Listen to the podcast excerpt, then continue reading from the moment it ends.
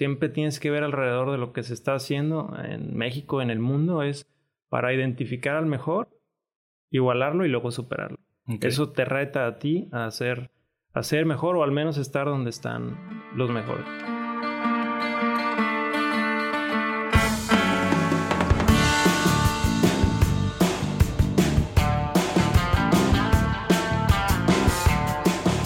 Hola creativos, yo soy Salvador Escobedo y escuchan Creatividad, el podcast de creativos chingones que siempre buscan ser más chingones y donde compartimos experiencias, consejos y procesos de creación. En el episodio de hoy me acompaña Germán Escobedo. Germán es director, productor, postproductor y creador de campañas publicitarias, turísticas y políticas. Su creatividad lo ha posicionado en empresas de nivel mundial como Televisa, Genomalab, New Art Digital y Rueda. En este episodio, Germán nos comparte cómo nace su propia empresa, Riviera Films, y que el salirte de tu zona de confort siempre te va a traer experiencias chingonas. Bienvenido, Germán. Muchas gracias, Chava. Productor, postproductor, director de campañas publicitarias, demás cosas, y ahora creativo. ¿Cómo estás? creativo. Muy bien, gracias por la invitación. Si te dieran la oportunidad de describirte en una frase, ¿cómo te describes? Mm, soñador. ¿Por qué? Soñador porque las ideas que en mi mente pasan, o las ideas que pasan por mi mente, trato de, de ejecutarlas. Los sueños que he tenido he tratado también de, de que se ejecuten y no le tengo miedo a ninguno de ellos. Eso, eso. ¿Y por qué decidiste dedicarte a lo que hoy te dedicas? ¿Cómo estuvo? Fíjate que desde niño yo sentí que tenía esa, esa vocación cuando todos veían en, la casa, tú estabas muy chiquito. ¿Ya saben que eres mi hermano? No, no, no, saben, pero en el intro lo vamos a mencionar. Bueno, bueno. Cuando estaba yo muy chico en casa y, mientras veían televisión o película o lo que había en ese tiempo en, en televisión, yo recuerdo que cuando llegaban los comerciales, todo el mundo se iba o se ponía a hacer otras cosas, se ocupaba y era ahí donde yo me quedaba a ver eh, los comerciales. Entonces yo creo que me llamó mucho la atención el tema audiovisual, ver estas historias en 10, 20, 30 segundos me, me, me, me ponían a ver esta televisión y me veían a, me ponían a, concentrarme en lo que ocurría en ese tiempo en la televisión. Y pues con la sensibilidad de, de las artes visuales, es por eso que, que me, pues me dediqué a esto. Ok. Tal cual no vienes de una familia donde el tema audiovisual está presente. No. ¿Cómo, ya que nos queda claro que fue por iniciativa propia o visión propia, individual, pero te costó trabajo el que nadie se dedicaba a lo que tú haces? Sí, me costó trabajo, pero al final no, no le tuve miedo a, esta, a este gusto del cual desconocía completamente y incluso en, en Tepic no, no conocía yo mucha gente que, que hacía esto. Y no, no me importó. Quise descubrir. Yo sabía que iba a hacer o iba a terminar haciendo algo de comunicaciones porque siempre me gustó el tema de, de, de, la comunicación o de las relaciones interpersonales. Siempre fui muy bueno haciendo amigos, eh, estando con muchas personas y, y desarrollando la comunicación, ¿no? Escribir, desde escribir, desde la parte de imagen y como que con esa sensibilidad de, de, las artes, por así decirlo. O sea, tú terminaste tu universidad en Tepic, Tepic Nayarit. ¿Empezaste a hacer prácticas en medios locales? Sí, de hecho desde la prepa recuerdo que, eh, te digo, yo ya sabía que quería hacer algo en televisión. ¿Qué? No sé. No sabía en ese momento sí dirigir, sí producir, sí escribir, sí eh, editar, sí actuar. Incluso hasta algún momento dije, no, querré ser actor. Pero no, como que no, el perfil no me dio nunca esta, perfil europeo esta seguridad para decir, voy a ser actor. Pero sí era yo muy inquieto y muy hiperactivo y sabía que este era el camino. Aunque en casa me decían, eh, mi papá me acuerdo que me decía, ¿y cómo? ¿Qué vas a estudiar comunicación? ¿Eso qué? Se muere de, de hambre la gente. Sí. Y yo, ¿en serio? Entonces, no, no me importó. En la prepa escribí un periódico, recuerdo, Y entrando a la universidad, lo primero que hice fue meterme a, las empresas de comunicaciones, en este caso en radio, estuve en radio, estuve en televisión y estuve en prensa escrita también. Ok. ¿Y cómo fue que empezaste a migrar? ¿Terminaste la universidad? ¿Cómo fue el proceso que, que decidiste, me les voy? En el, en el tercer año de cuatro, yo ya estaba haciendo eh, comerciales aquí y teníamos unas pantallas dentro de unos camiones, teníamos unas pantallas exteriores que funcionaban en la noche de publicidad y emprendiendo pues eh, en el tema de, generar contenidos en ese tiempo, de hacer campañas publicitarias locales. Y mi decisión fue meterme a los medios antes de conocer en la universidad mi, mi, real, mi real vocación para una de estas cosas, y dirección, sí, producción, sí, etc. Entonces, por eso me metí a cada uno de los rubros. Ya en la universidad, en las carreras que, más bien en las materias que me daban, ya entendía yo que la televisión era a lo que yo me iba a enfocar y empecé a producir incluso eh, un evento de ahí mismo, ¿no? De la Universidad de Señorita California y hacíamos los videos y hicimos todo esto con mi inquietud de conocer, eh, te digo, los diferentes medios de comunicación, televisión. Al final, primero fue radio, luego prensa escrita, luego anduve reporteando, preguntándole a los, a los diputados, eh, entrevistando al exgobernador. Recuerdo tu, recuerdo tu lema que era para el noticiero Infornay, Germán Escobedo. en la agencia informativa de Nayarit, ahí estuvimos también este, haciendo prácticas y ahí para Noticias en Fortnite, Germán Escobar. Entonces me decían, te escuché en la radio, ¿eras tú? Sí, era yo. Con don Paco Campo Mondragón, un icono del periodismo. Paz descanse. En paz descanse.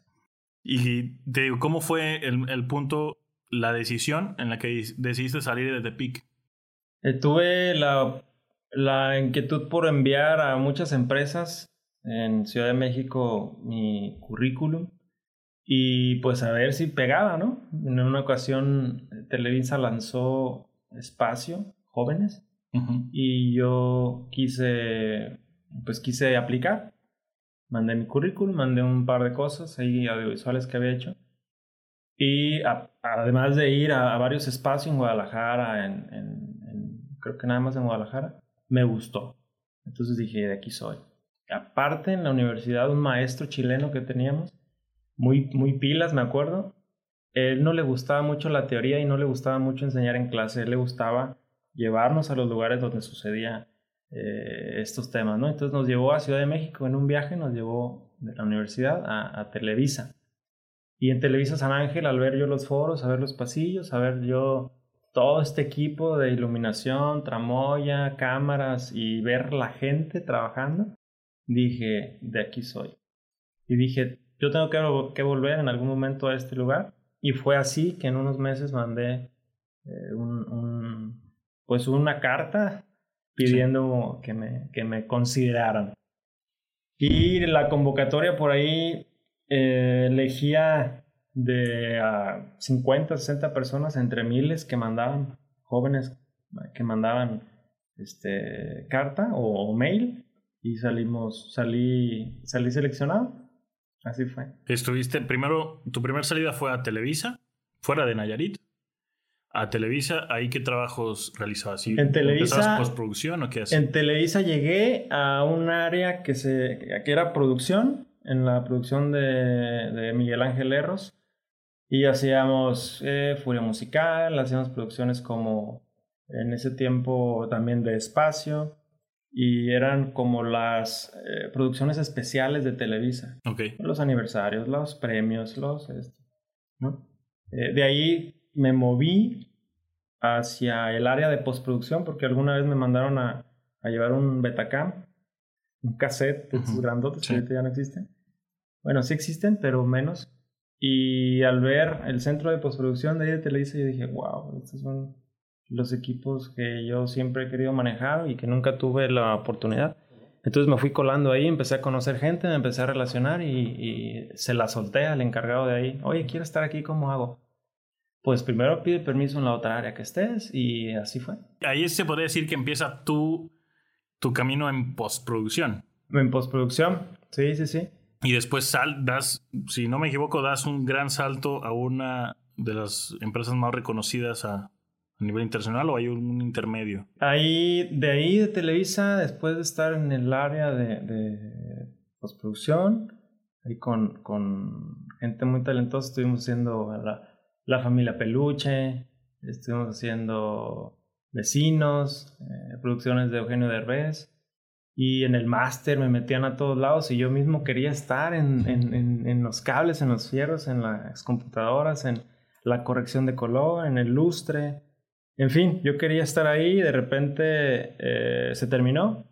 Se terminó esa etapa y un amigo de ahí mismo me dijo, ah, no es cierto, de ahí, un amigo de ahí este, me empezó a, a decir, mira, ve para acá, ¿Qué quieres hacer? ¿Quieres estar en, en producción? ¿Quieres estar en postproducción? ¿Quieres estar escribiendo? Etcétera. Y él me, daba caminos. Entonces yo empecé otra vez a moverme. Agarré freelance en ese tiempo con mi computadora y empezaba a hacer, eh, a, la par de que estaba en Televisa, empezaba a hacer proyectos que MTV, eh, algunos temas de bancos y, y, cosas así que ahí mismo alrededor de Televisa se, se hacían, ¿no? porque no nada más Televisa hace novelas, sino también se involucran otras marcas que llegan ahí a, desde rentar foros hasta rentar espacios. De ahí hay una empresa de New Art Digital que es, que es una de las, o fue una de las empresas más importantes de, de postproducción cine, en cine.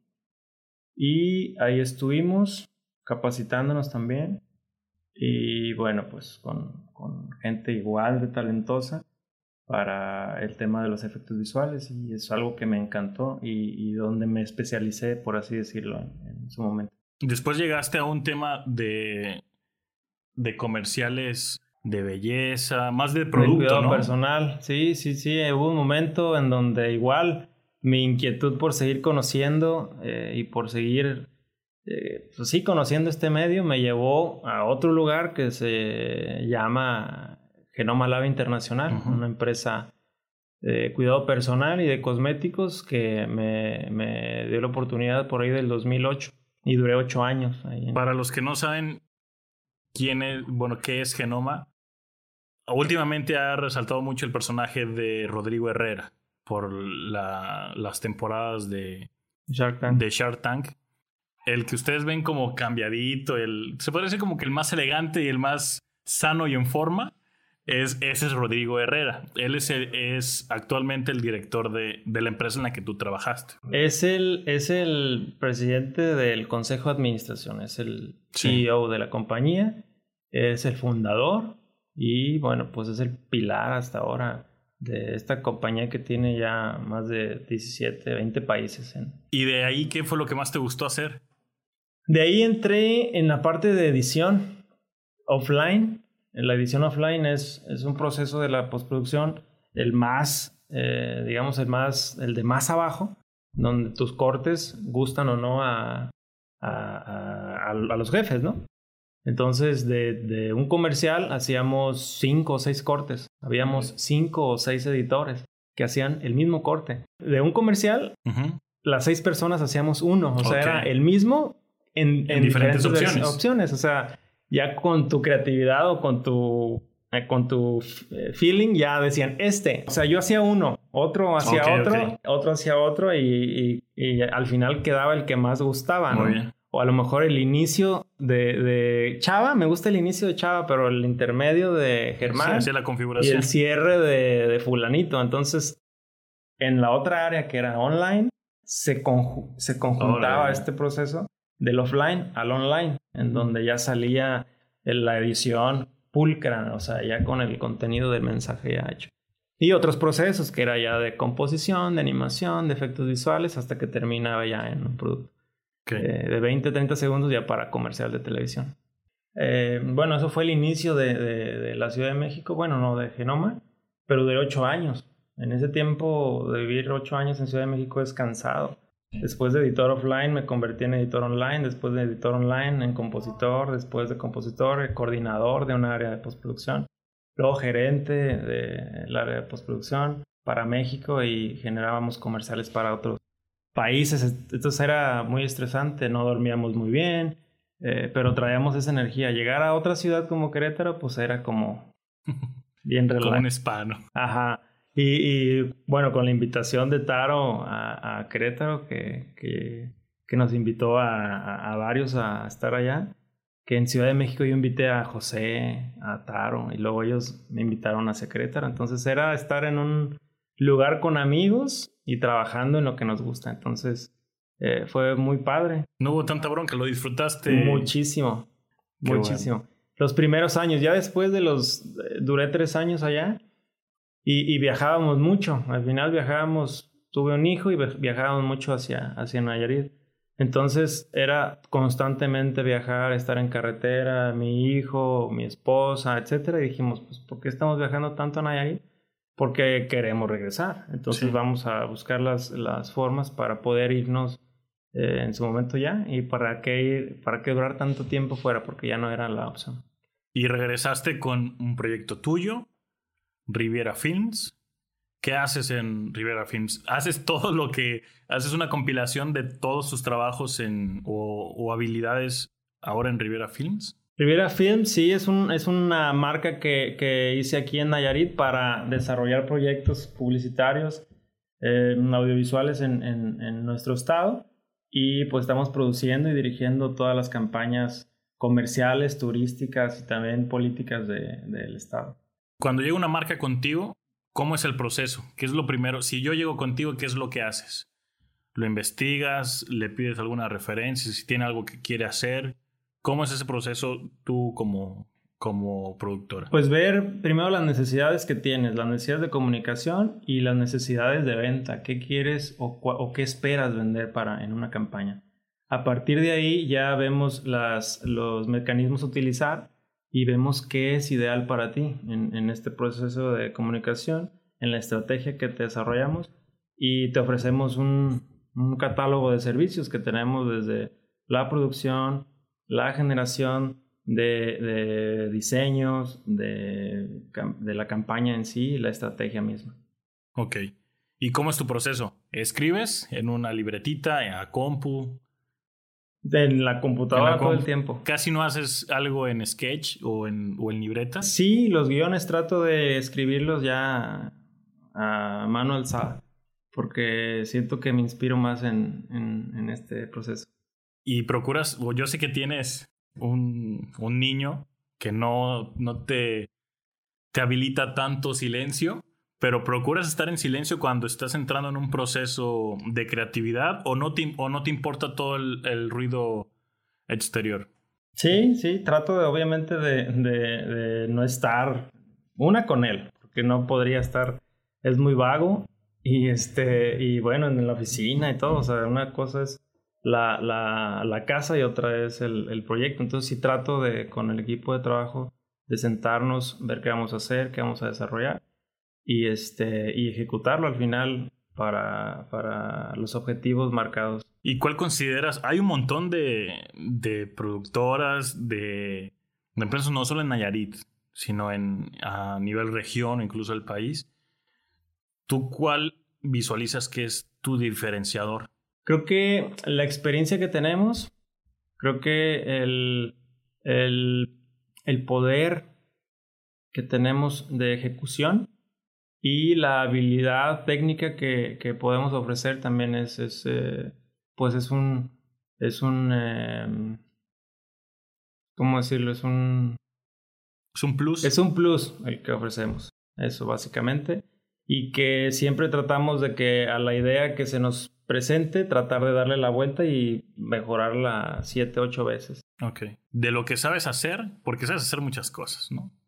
Sabes hacer producción, sabes hacer post, postproducción, sabes hacer guiones, te encanta dirigir, supongo, ¿no? Por lo menos lo veo en tu cara cada vez que, que estoy presente en alguna situación donde, donde estás dirigiendo y se nota que lo disfrutas pero de todo lo que haces, ¿qué es lo que más te gusta hacer? Creo que me gusta eso, estar en el set dirigiendo y plasmando todas estas ideas que vienen del cliente hacia el equipo. Es decir, eh, me gusta que la idea del cliente la propia, el, todo el equipo de trabajo, desde el, desde el que está en cámara, el crew, el, editor, el, el, dron, todo se, se apropien de la, de la idea y la hagan suya para un beneficio, en este caso, de, de, la campaña. Eso me gusta, permear a todo el equipo de, de eso, porque cada uno le mete de, sí y, y el, al, final el producto queda mucho mejor que como lo piensas. ¿Y tienes alguna como frase justo que, que tratas de empalmar todas las áreas? ¿Tienes alguna frase o como motivadora para tu equipo? Antes de iniciar o cada vez cuando los ves tal vez tensos, ocupados mentalmente? No, trato de animarlo, siempre la energía dentro del set o en la producción o en el lugar donde estemos en el llamado, siempre es, ¿qué onda? ¿Qué onda? ¿Todo bien? Y todo, todo el mundo dice sí, aunque no esté bien. Entonces este es como un ánimo de, no le hace, vamos a darle, vamos a seguir grabando, vamos a seguir haciéndolo, porque va a quedar bien. Aparte, conocemos perfecto los procesos que siguen, entonces pues no, no, no pasa nada. Eh, eh, una cosa es la producción, la postproducción y todo, todo fluye muy bien. Imagínate que, que haces un ejercicio de en las empresas que has estado, agarras una cosa, alguna enseñanza que personalmente o profesionalmente te, te simbró, te marcó. ¿Podrías decir en cada una? Tal vez no te vayas hace 15 años, pero tal vez en las últimas, por ejemplo, en Genoma, en Rueda, algo específico que hayas valorado o aprendido de, cada una? Por ejemplo, en, en, en Televisa, eh, hay mucha gente que odia Televisa. Yo lo, lo amé porque tiene, la gente no sabe, pero Televisa es una de las empresas que mejor equipo tiene en toda Latinoamérica, en el mundo incluso, más que otras televisoras, ¿no? A la par de BBC. Pero tienen el equipo más calificado. Entonces, no, no denigrar ni siquiera a las personas que están ahí porque son muy talentosas. De todos aprende algo, ¿no?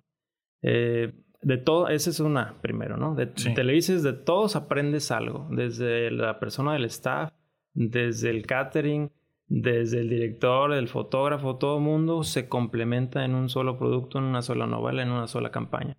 De Genoma hay una frase que Rodrigo nos escribió ahí, o más bien mandó a hacer en un, en una pared y decía, número uno, identifica al mejor, número dos, iguala al mejor y número tres, me supera al mejor. Entonces yo el primer, desde el primer día que entré, esa frase estaba y me la grabé. Entonces es una filosofía que él lleva. Eh, y, y, y, ahora la llevo conmigo, ¿no? Siempre tienes que ver alrededor de lo que se está haciendo en México, en el mundo, es para identificar al mejor, igualarlo y luego superarlo. Eso te reta a ti a ser, a ser mejor o al menos estar donde están los mejores. En la rueda, creo que otra frase que yo también eh, le decía mucho a, mi equipo es, ninguno de nosotros somos, ninguno de nosotros es mejor que todos nosotros juntos. Igual, ¿no? Tiene que ver con que tú porque diriges no eres mejor que el que produce o viceversa. Entonces todos somos un equipo y cada uno le va a imprimir algo muy valioso al proyecto, ¿no? Entonces todos, es, ninguno de nosotros es mejor como todos nosotros juntos. Y bueno, acá en Riviera Films, no, todavía no tenemos una, una, frase que nos, que nos este, aprendamos. Ok, me queda una duda que es cómo un director, como una persona que ha ha estado en tantos lugares como tú, en empresas así, y desarrollando tantas habilidades, hace un festival musical. ¿Por qué? Pues te digo, creo que el tema de, las artes es muy extenso. Yo me especialicé en las artes visuales, en lo audiovisual, en, en, en las campañas publicitarias, pero también las artes son la música, la pintura, la escultura, El, en fin. Entonces, la música y la producción de eventos masivos, pues es algo que en algún momento yo también de chavito dije, imagínate ser productor de eventos. ¿De cuáles? Pues desde traer un cantante internacional hasta un show de danza, un show cultural. Entonces, estando en Querétaro surgió la posibilidad de hacerlo y lo hicimos. Igual te digo, las ideas que pasan por acá eh, no hay que tenerles miedo porque pues al final todas son logrables. Y lo hicimos, un primer festival de reggae en San Pancho, en la Riviera Nayarit. ¿Cuál fue el, principal aprendizaje que tomaste de ahí? El principal aprendizaje es, eh, pues eso, que no, no, no hay ningún límite en, en, tus ideas y que lo que te propongas lo puedes hacer, ¿no? Ok. Creo también que creo mucho en la, en la teoría del pensamiento. Creo que lo que piensas lo atraes. Ok. De la atracción. La atracción. Lo que piensas lo atraes, lo que sientes lo atraes y lo que también decretas, ¿no? Es el pensamiento, el decreto y el, sentir. Entonces, lo atraes. ¿Quieres hacerlo? Hazlo. Eh, ¿Funciona? Pues, ¿por qué no? Eh, no es tampoco eh, nada del otro mundo, simplemente juntarte con la gente que, que, los mejores en este tiempo. Ok. ¿Y cómo es que decides, después de pisar empresas grandes, que realmente pues, te iba bien? O sea, no solo económicamente, la proyección que tenías y el aprendizaje era muy bueno. Tal vez mucha gente quisiera estar en el lugar en el que tú estabas en ese momento. Quisieran haber estado en la silla en la que tú ocupabas, en esas, en esas grandes empresas o en esos puestos. ¿Por qué decidir salirte de ahí y hacer tu propia, tu propia empresa? Fíjate que em, siempre desde chico tuve la necesidad de, salirme. No, no quería estar yo aquí, quería conocer. Y ya después de, pues al final son 15 años fuera de mi estado, uno como Nayarita, el Nayarita tiene algo diferente, creo que a, muchos otros eh, estados, ¿no? Que es muy arraigado con su estado, es muy arraigado de la comida, de la cultura, de la gente, de la familia. Entonces eso era, o sea, veníamos cada fin de semana, incluso de novio con, con mi esposa. Eh, yo venía cada fin de semana, volaba, a veces era el único en el avión.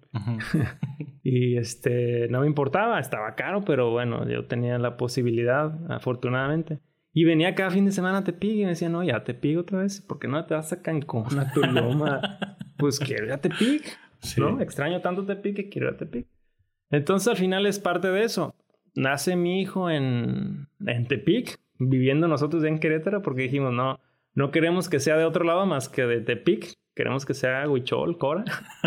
Entonces, este, pues al final, en los primeros dos años estábamos allá, veníamos mucho, entonces el viaje en carretera era muy pesado, tanto para ella como para mi bebé.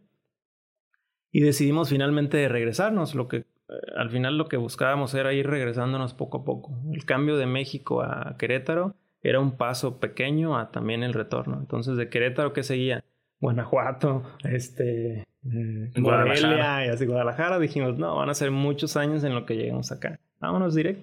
Y el festival abrió esa posibilidad de un inicio de poder regresarnos. Entonces, eh, fue un parteaguas el festival para poder regresarnos acá, a producir, a otra vez llenarnos de o relacionarnos con nueva gente. Y nos abrieron bien, bien las puertas. Estamos contentos de, de poder haberlo hecho y de sobre todo poder haber logrado las expectativas de en ese momento todos nuestros patrocinadores y de lo que logró eh, mediáticamente el, evento. Ok, muy bien. ¿Cuáles serían las cosas que recomendarías a alguien que quiera hacer lo que tú haces y de la manera en la que lo platicas? ¿Qué recomendación le das para salir de su zona de confort? Atreverse. Simplemente es, estás a un paso de el cómo sí, ¿no? Es, es el, híjole, si mando un demo, un currículum, se me hace que ni me van a ver. ¿Por qué no? O sea, les llega, tú ponle arroba Carlos Slim y le va, lo va a ver, ¿no? O sea, su correo lo va a ver. Mándalo, atrévete a hacerlo. ¿Quieres estar en otro país? Envíalo. ¿Quieres este, estar en el lugar donde suceden las cosas? Ve, toca la puerta. No te la van a abrir quizás en el primer momento, pero ya en el segundo, tercero, quizás dirán, oye, ya, este cuate vamos a abrirse la puerta. Entonces, eso yo recomendaría. Sale, cuando sales de tu zona de confort, creo que mejoras y, la perspectiva se abre. Y no hay mejor cosa que, que te pueda dar esto, que el aprendizaje te da también una experiencia importante para poder hacer lo que quieras, en donde quieras y con quien quieras y como quieras. Entonces, es eso, atreverse y si te gusta vas por ahí. Muy bien, qué chingón. ¿Qué haces cuando no se te ocurren ideas? Le sigo. ¿No paras, no descansas? No, no, no, no, no, no paro. Ayer no, casi no dormí, traigo ahí un par de ideas y dije, no, ¿cómo? Y me levantaba del sueño. O sea, te diría, descansar, ¿no? Soy tan aferrado que digo, ahorita sale. Okay. Me levanto por un vaso de agua y ahorita sale. Si no hubiera sido esto, ¿qué te hubiera gustado ser? Eh, arquitecto. Ok, mira, pues me sí, copiando. De hecho, mi papá me dijo, ¿cómo comunicación? Si la gente se muere de hambre de eso, ¿por qué no ser arquitecto? Yo dije... Porque el arquitecto también se muere de hambre. De todo, se mueren de hambre, ¿no? El médico, el todo. Entonces yo dije, bueno, quiero ser eh, diferente. No le tengo miedo a si no la hago, no pasa nada. Entonces ya después aprendí que, que no importa lo que hagas, si lo haces con pasión, con, eh, con muchísimas ganas, lo vas a lograr. Si quieres ser cantante de cualquier género musical, si estás ahí tras eso, vas a lograrlo al final. Muy bien. ¿A quién admiras? Pues admiro mucho a mi madre por todo el apoyo que me dio. Recuerdo ella fue la primera que, que me dio la computadora para yo poder hacer en, en la universidad mis proyectos aquí audiovisuales en Nayarit. Eh, estaba yo entre un viaje y una computadora y al final decidí una computadora y esa computadora me dio viajes y más computadoras y más cosas. Entonces ella fue como la pues como la impulsora de que yo me fuera también eh, abriendo camino en, mi carrera. Ok. Bueno, también eh, admiro a mi esposa también, antes de, otra cosa, a, mi hijo, sobre todo a mi esposa, porque pues es una persona que al final siempre está ahí, siempre estuvo ahí y seguramente siempre va, va a estar ahí, porque necesitas también un contrapeso en donde estés, necesitas un acompañamiento, una guía para, incluso para inspirarte, ¿no? Sí. La inspiración es muy importante en nuestras, en nuestras artes y, ella es una inspiración para mí. Muy bien. Pues a ti, te admiro mucho por, por ser como eres, ser la persona que eres y pues te quiero mucho. Gracias, gracias, yo también te admiro. ¿Cuál consideras que es tu mayor error o fracaso? Fíjate que mm, no tengo uno. O sea, sí he tenido errores y fracasos, pero dice Claudia, mi esposa, Oye, tú, tú borras de tu mente los fracasos y los errores. Y le digo, ¿de veras? ¿No te acuerdas que esto y la cagaste acá y los errores hiciste? Y le digo, no me acuerdo. Ni me voy Entonces, lo que pasa es que yo trato de eliminar, pues eso.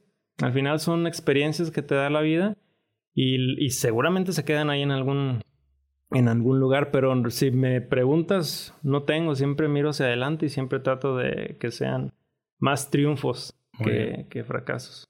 Perfecto. Antes de pasar a la última pregunta, te agradezco el tiempo. Sé que tienes muchas cosas que hacer. Que eres hombre pues de casa. con la cuarentena más. Pero traes este, proyectos, traes pendientes, traes, como decías hace rato, algunas ideas ahí que atoradas. El tema familiar siempre, siempre está pendiente. Te agradezco el tiempo y la oportunidad de estar aquí. Paso a la, a la última pregunta que es, ¿cuál es el mejor consejo que te han dado? Híjole, pues ha habido muchos, pero consejo como tal ha sido el creer en ti. Ha sido el, si no crees en ti, ¿quién lo va a hacer? Sí. Entonces tienes que creer en ti para lograr todo lo que tú quieras, ¿no? O sea, lo que estás haciendo en tu programa es creer en ti, creer en, en que lo vas a lograr y, y realizarlo. Creer en, el, en, en, uno mismo te abre todo, todo, todo, todo. Ok. Es eso. Muy bien, es todo, Germán. Ah, muchas gracias. Gracias. Hasta aquí el episodio con Germán Escobedo.